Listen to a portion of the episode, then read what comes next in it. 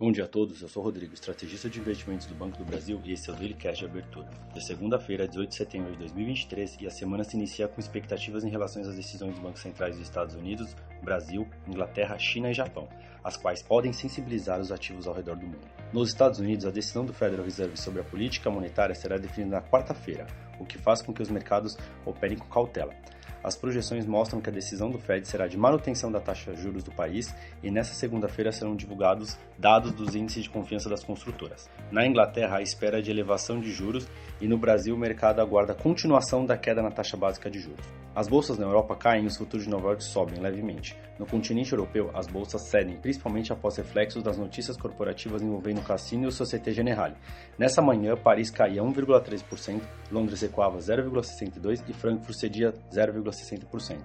Em Wall Street, os futuros sinalizam leve valorização após queda na última sessão. Os investidores aguardam com cautela a próxima decisão do Federal Reserve.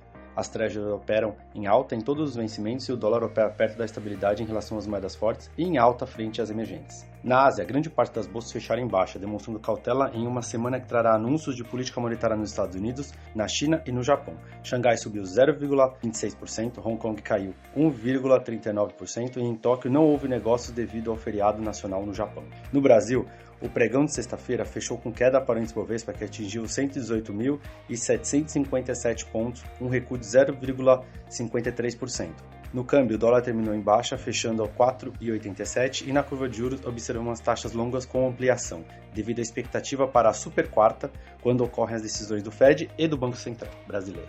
Para hoje, a agenda local teremos publicação do relatório Fox e o IGPDI 10 de setembro. Ficamos por aqui, um bom dia a todos e até a próxima!